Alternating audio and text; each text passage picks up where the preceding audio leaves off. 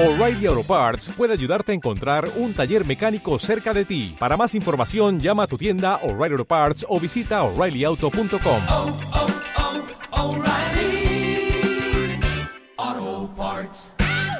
Sí, gracias. Muy buenos días. Comenzamos este centro por dentro. Nos encontramos para ubicarla a usted, aunque ya en cabina se dijo, en el semiternado Antonio Sánchez Díaz, perteneciente al Consejo Popular eh, Nazareno, aquí en Sierra Caballo. También incluyen pioneritos de Saigón y de las casas también pertenecientes al Ministerio del Interior. Vamos a comenzar en esta oportunidad conversando con la jefa de ciclo de este semiternado, así que muy buenos días. Las conocemos cariñosamente como Jen, o le decimos tu apellido Capetillo, así que bienvenida Jen. Ah, buenos días y gracias.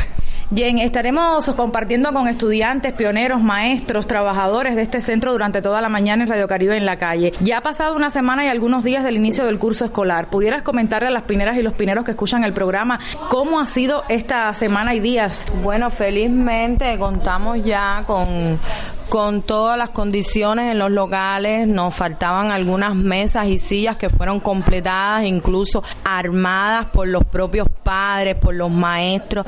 Y bueno, eh, ellos nos han apoyado bastante.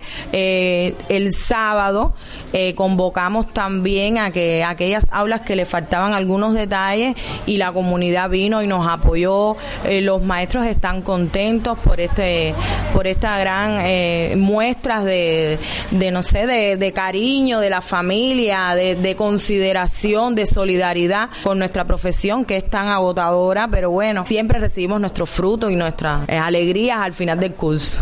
También conocimos en las primeras jornadas del inicio del curso escolar que en la escuela faltaba por llegar algunos cuadernos para grados. Ya hoy, ¿qué situación hay con la base material de estudio? Bueno, todavía continuamos esperando los cuadernos de cuarto grado, que no se ha completado.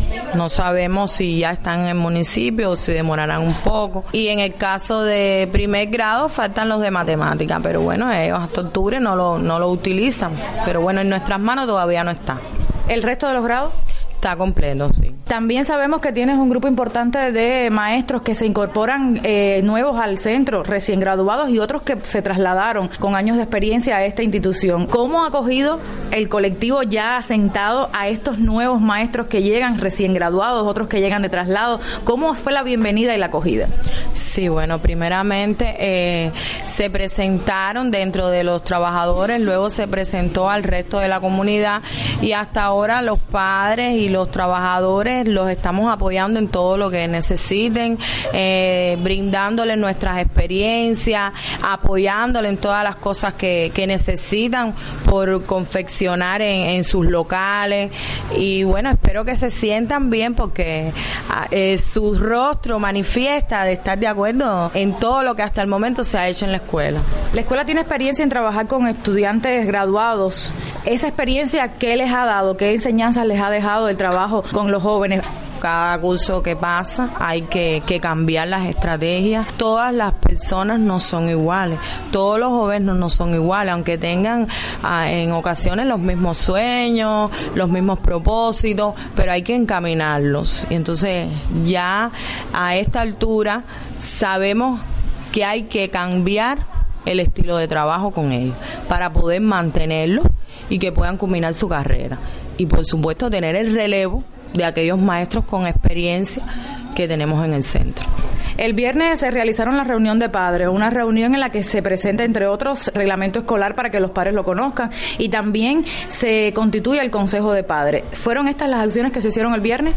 Sí, sí, en la reunión de padres la directora dio a conocer el reglamento escolar donde allí puntualizó el horario de vida de la escuela, puntualizó también tres artículos importantes en cuanto al uso del uniforme escolar, de las normas de cortesía, para eh, de los derechos y deberes de los pioneros para que la familia tuviera conocimiento de cómo funciona la escuela y así no se interrumpe el proceso durante el día.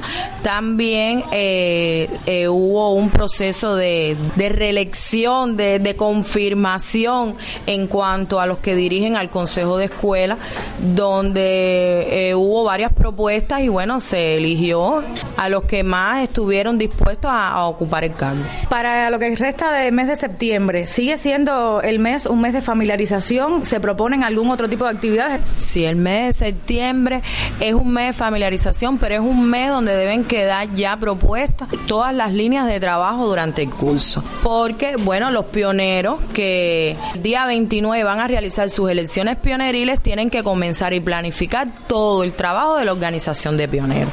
También en las aulas se está organizando los monitores, se están organizando los murales, se están organizando las actividades pioneriles que van a realizar durante el mes de octubre, porque ahora en septiembre se planifica el mes de octubre. En el resto del proceso, durante las reuniones que tengan que ver con el trabajo metodológico, también eh, vamos a, a, tratar de extender un poquito más este, esta etapa de familiarización hasta la primera semana de octubre, que tenemos también otras actividades con los pioneros más pequeños de primer grado. Muchísimas gracias, Ayen Capetillo. Una extensa información inicial para este centro por dentro en el seminternado Antonio Sánchez Díaz. Yo solo les adelanto que hoy conocerán del trabajo de los maestros, pero también el criterio de los pioneros, que eso también interesa a la familia.